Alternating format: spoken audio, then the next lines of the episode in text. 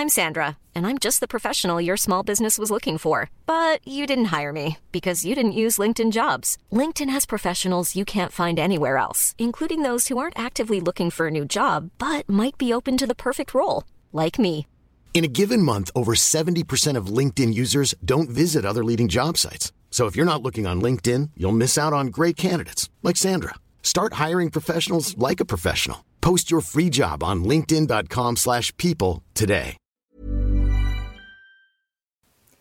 Salut à tous, bienvenue ce soir pour un nouveau numéro de Talk GP avec une fois de plus Michel Turcot, notre reporter sur les Grands Prix pour Moto Revue et GP Racing. Bienvenue Michel, merci d'être avec nous. Salut tout le monde.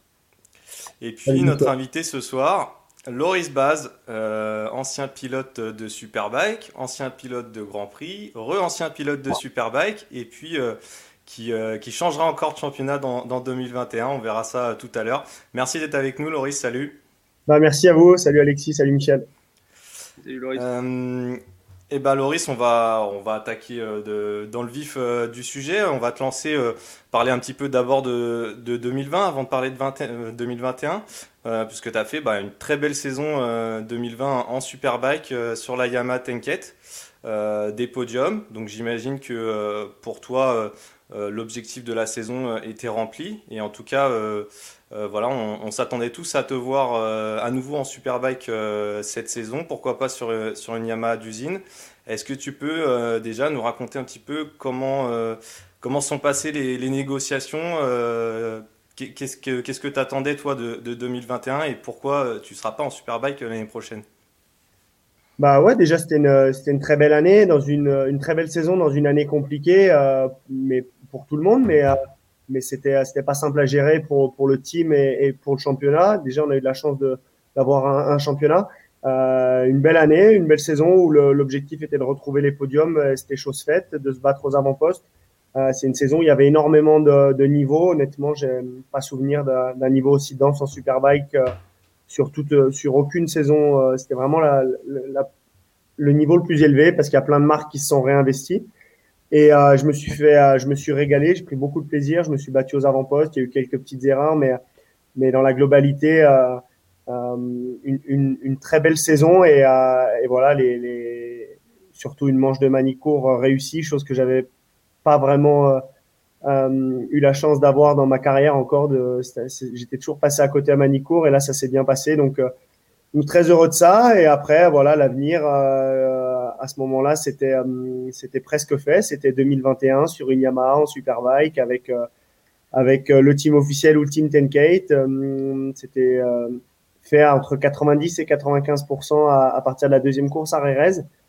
Et malheureusement, les choses ont pris du temps et euh, on a compris petit à petit que c'était pas hum, aussi simple que ça et euh, le pourcentage de chances que ça se passe baissait de, course en course, sans vraiment savoir pourquoi, mais euh, mais, c'est comme ça quoi. C'est comme je l'ai dit, c'était une année compliquée et euh, Tenkate a eu, s'était donné deux ans pour, pour pour faire un retour en Superbike en investissant de leur poche avant de trouver des, des partenaires.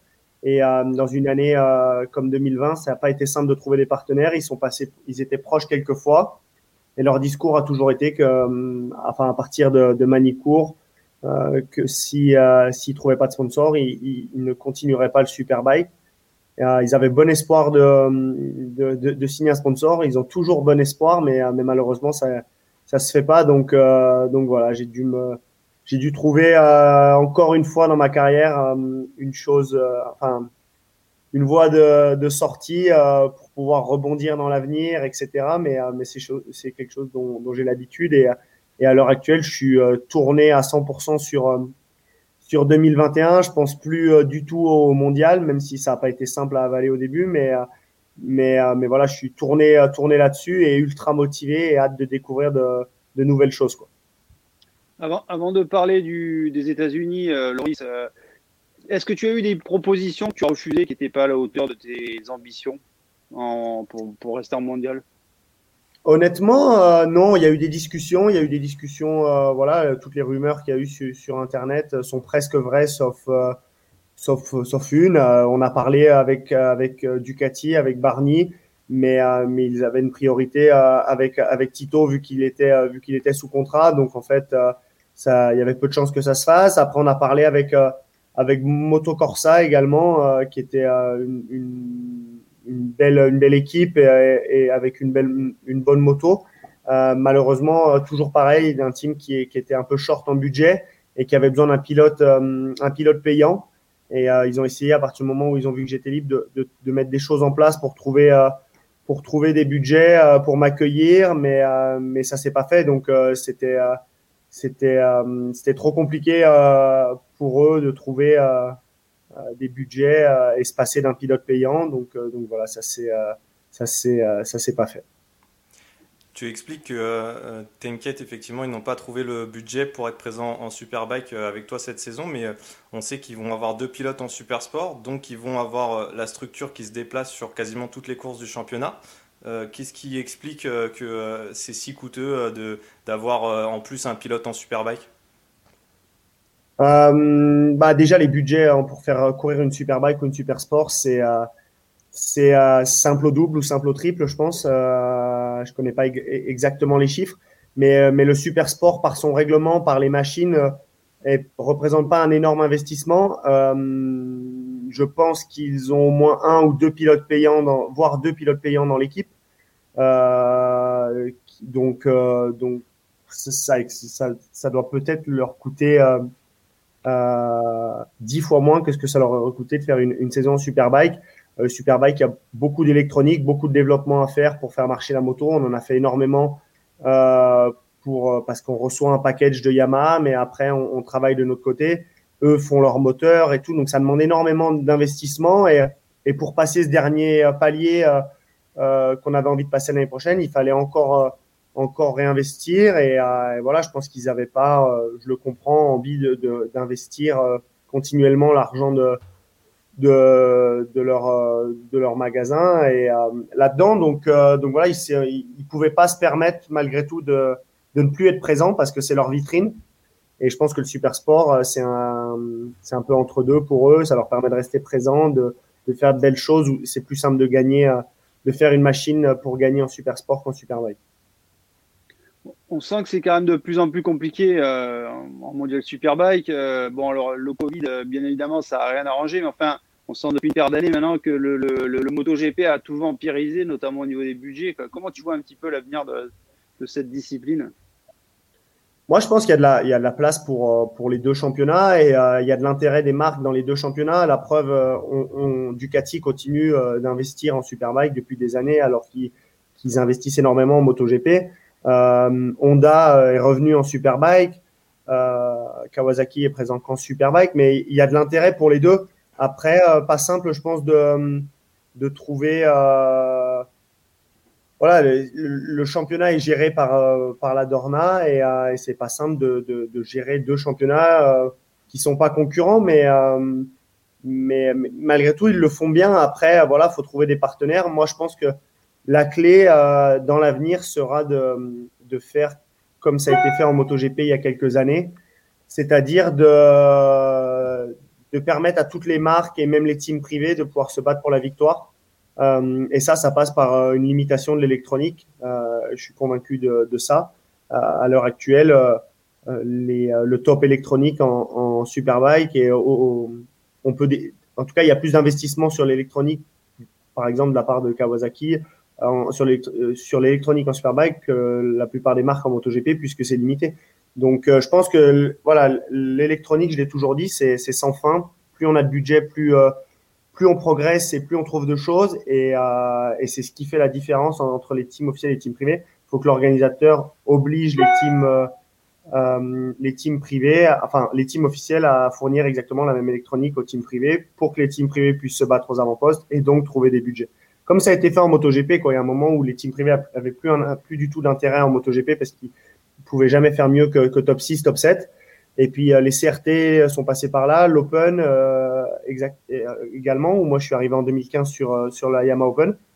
Et après, tout l'électronique s'est uniformisé et ça a permis à plein d'équipes. Et maintenant, on voit les équipes privées ont presque autant de chances d'être championnes du monde que, que les équipes officielles.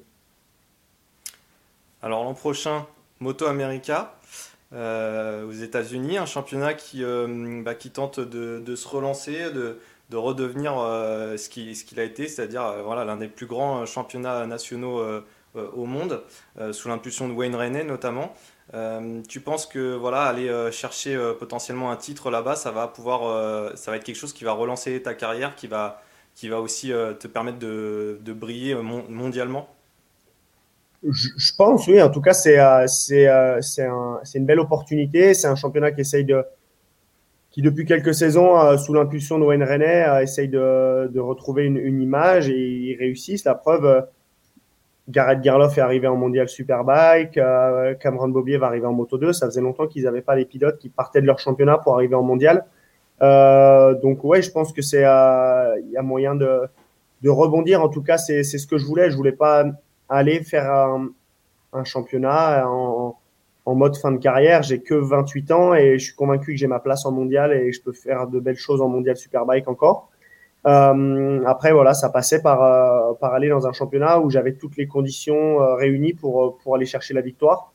Et, voilà, avec, avec Ducati, avec le championnat, avec, on a vraiment essayé de, de s'assurer qu'il tout, que j'ai toutes les clés en main pour, pour aller chercher un titre dans un championnat que je vais découvrir, sur des circuits que je vais découvrir, que je prends pas du tout à la légère. Donc, donc euh, voilà, j'ai mes chances d'aller chercher le titre et je pense que si je peux aller chercher le titre là-bas, euh, l'objectif c'est de, revenir en mondial dès 2022. Il y a, d'autres Français qui ont tenté l'aventure euh, avant toi, depuis la reprise, depuis que ce championnat a pris le, nom de Moto America et a changé un peu de, promoteur. C'est Debise et Barrier. Tu as, un peu, un peu changé avec eux sur, et leur, tu leur as demandé un, peu, petit peu ce qui t'attendait Ouais, après le championnat, on, on, je le connais parce que il, chaque fois qu'on est a la chance de courir aux États-Unis, que ce soit en MotoGP ou en Superbike, le, le Moto America est là pour pour faire leur championnat sur les mêmes week-ends. Donc on regarde les courses, je connais des gens, je connais Tony Elias également qui a été mon coéquipier, donc j'ai pas mal parlé avec lui même à l'époque. Et ouais, j'ai écrit à Sylvain, j'ai écrit à Valentin, surtout pour les pour plein de, enfin pour les détails d'assurance, de, de licence, des choses qui sont euh, qui sont automatiques quand on roule en Europe et euh, qui se qu'on fait en, en, un jour euh, au mois de janvier pour renouveler les licences, etc.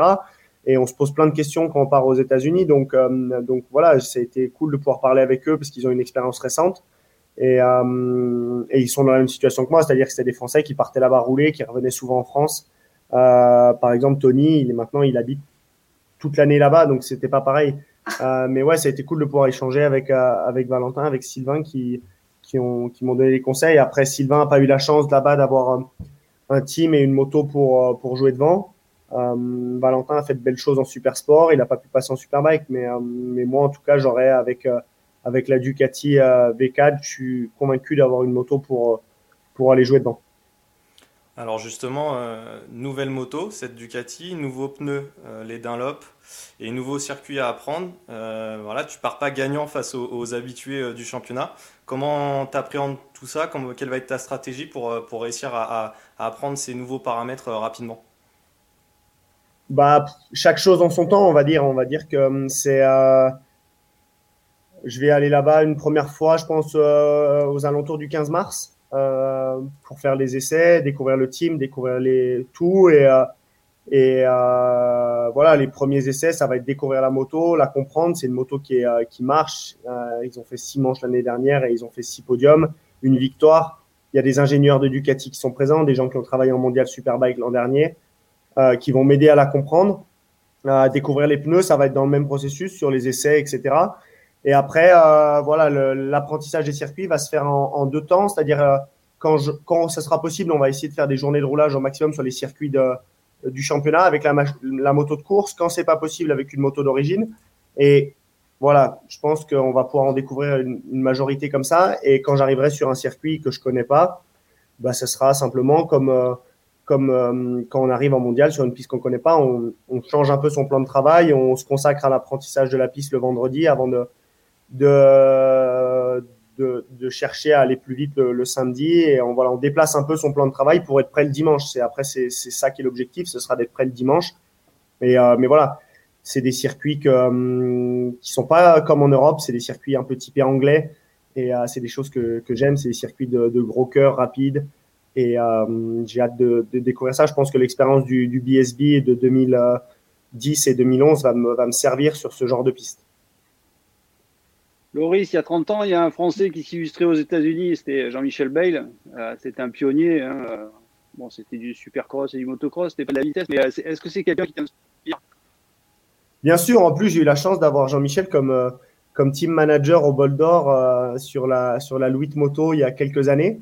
Et à partir du moment où j'ai signé aux US, la première personne que, que mon père a appelé, c'est Jean-Michel. Et, et bien sûr, je vais, la, je vais lui écrire, je vais l'appeler parce qu'il il connaît sûrement euh, très bien les, le pays parce qu'on découvre un nouveau pays, on découvre une nouvelle culture, il y a plein de choses à savoir et euh, d'erreurs à ne pas faire. Donc, euh, donc, il va être de bons conseils là-dedans. On a toujours eu de bonnes, bonnes relations depuis le, le bol d'or avec Jean-Michel.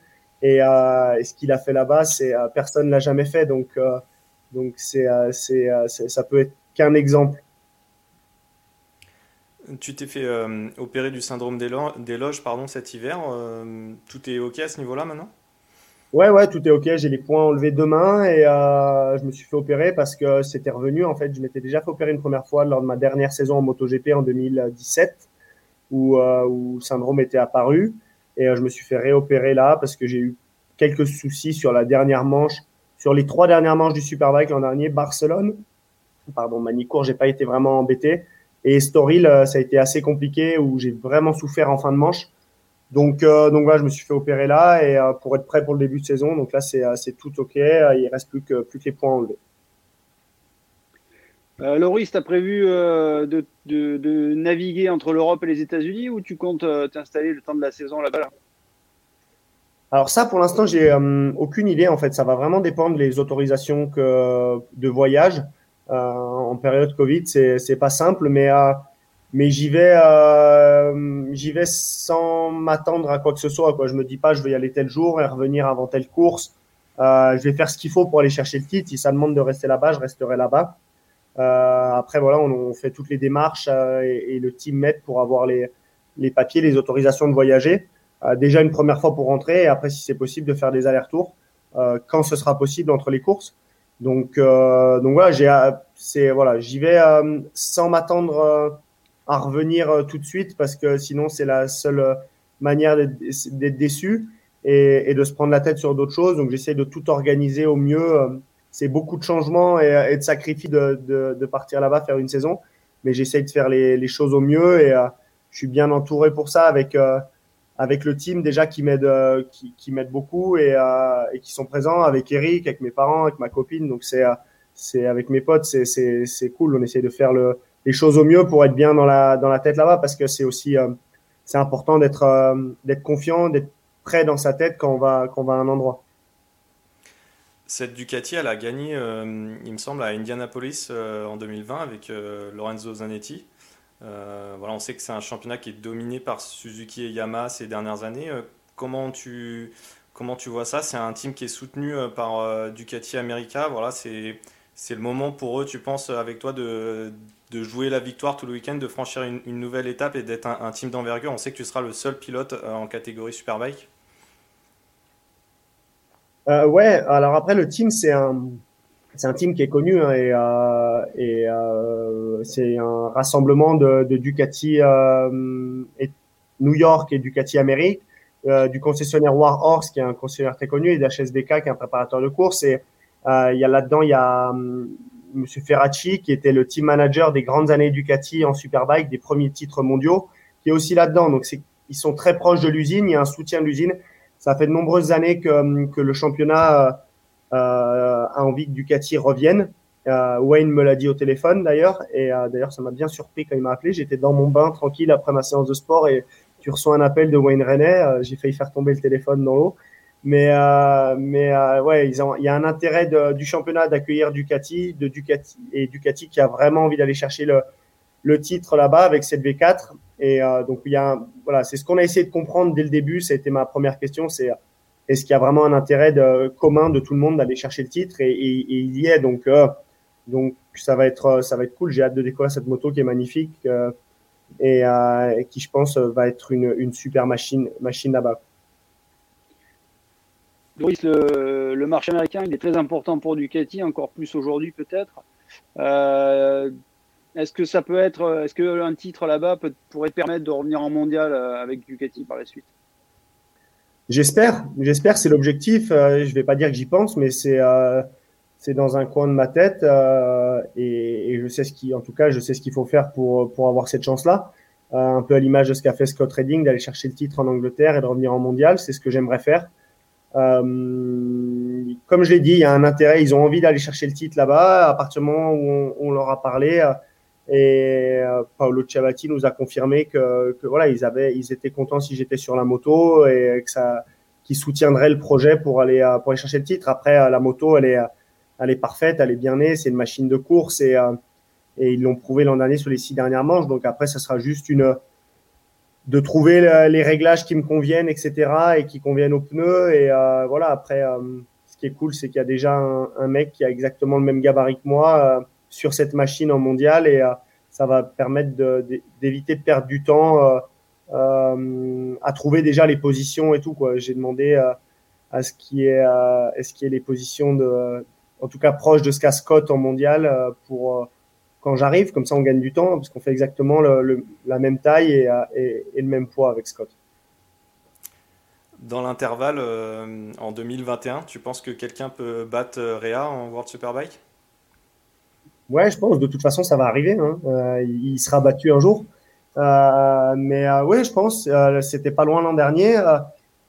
Il est, il est fort à l'image de, à l'image de tous les grands champions dans leur discipline, que ce soit on peut prendre les sports mécaniques, mais aussi les autres sports. On peut prendre les sports collectifs. Euh, la force de ceux qui gagnent en fin de saison, c'est d'être euh, très fort dans leur jour 100 quand tout va mal et que, euh, la moto marche pas, qu'on est malade, qu'on s'est levé du mauvais pied et qu'on le sent pas, de faire deux ou trois. Euh, ça, c'est la force de Réa et ça, Scott Redding l'a compris, les autres l'ont compris, on l'avait on l'a tous compris. Hein. Mais, mais c'est dur d'être fort quand ça va pas euh, et de limiter la casse en fait. Et euh, à l'image de Marquez en MotoGP, quand il était là, c'est ce qui disait qu'il était imbattable, c'est que quand ça allait pas, il faisait deux, et c'est ce que fait Réa. Donc donc c'est très fort. Et puis en plus le, binôme avec avec Kawasaki et la moto est faite pour lui, tout est parfait, tout est fait autour de lui. Donc il sera pas facile à aller à chercher, mais mais en tout cas ça s'est resserré plus que plus ça n'a jamais été depuis depuis qu'il est arrivé sur cette machine. Boris, on revient un petit peu aux États-Unis. La aussi Laguna Seca, les, tracés américains sont généralement peu techniques. Euh, les courses sont assez différentes de ce qu'on peut trouver en Europe. Euh, comment tu as, un peu déjà regardé à quoi ça ressemble euh, et tu penses qu'il va falloir mettre en place un peu des stratégies différentes que celles que tu as pu utiliser par le passé? Euh, bah comme je l'ai dit, hein, ça ressemble un peu au, mondial, enfin au, championnat anglais. C'est des circuits où c'est compliqué de doubler, où les qualifs et, le, départ sont importants. Après, c'est des belles pistes avec des, euh, virages très rapides. Souvent, je pense à des endroits où, euh, l'asphalte n'est pas parfait. Donc, euh, voilà, ça, hum, ça demandera peut-être de, trouver des compromis en réglage pour pas pas faire une, moto trop radicale et, trouver du, grip, des circuits souvent étroits, euh, des circuits où, les murs sont pas loin de temps en temps. Mais ça, c'est c'est pas très grave. Ça me, c'est des circuits à gros cœur en fait. Et euh, comme je l'ai connu en championnat anglais, c'est des choses qui me manquent. Moi, mes circuits préférés, euh, c'est, c'est Phillip Island, c'est euh, Brands c'est Assen, c'est Portimao. C'est des circuits euh, avec du dénivelé, avec euh, avec de la prise de risque et il y a beaucoup de pistes comme ça là-bas. J'ai déjà regardé pas mal de courses. Ouais, je me mets, je suis dans la période home trainer parce qu'il fait un peu trop froid chez moi dehors, donc je mets la télé, je mets les courses, je mets les tours euh, en caméra embarquée et j'essaie de déjà d'apprendre au mieux les pistes euh, euh, avant de avant de rouler dessus. Sur le évoquer un peu endurance puisque bon tu as, les, tu, as, tu, as, tu as peu participé mais les quelques courses que tu as faites se sont plutôt bien passées tu as toujours eu euh, toujours eu des bons mots enfin pas toutes hein, c'est vrai que la dernière c'était plus dur mais tu as toujours eu des mots euh, positif pour ce championnat Il n'y avait pas une perspective, une possibilité d'aller rouler là, cette année?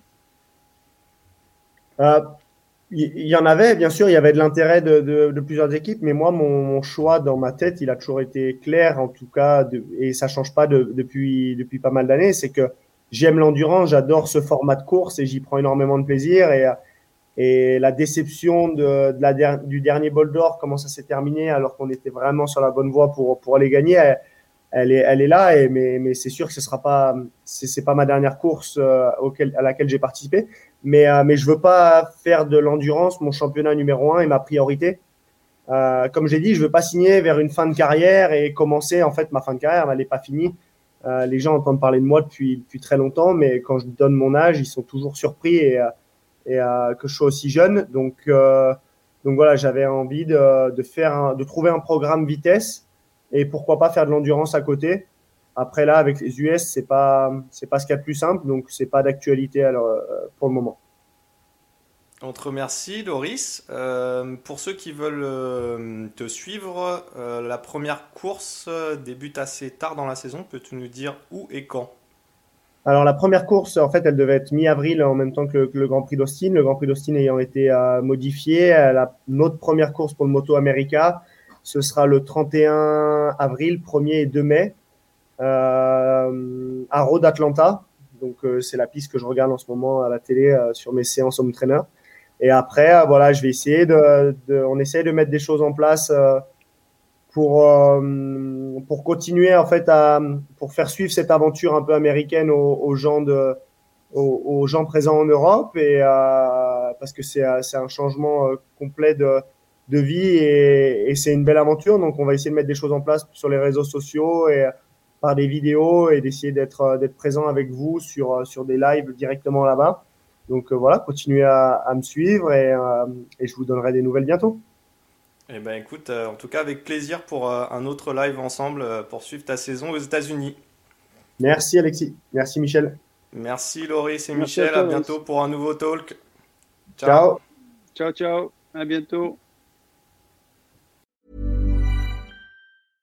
Want flexibility? Take yoga. Want flexibility with your health insurance? Check out United Healthcare Insurance Plans. Underwritten by Golden Rule Insurance Company, they offer flexible, budget friendly medical, dental, and vision coverage that may be right for you. More at uh1.com.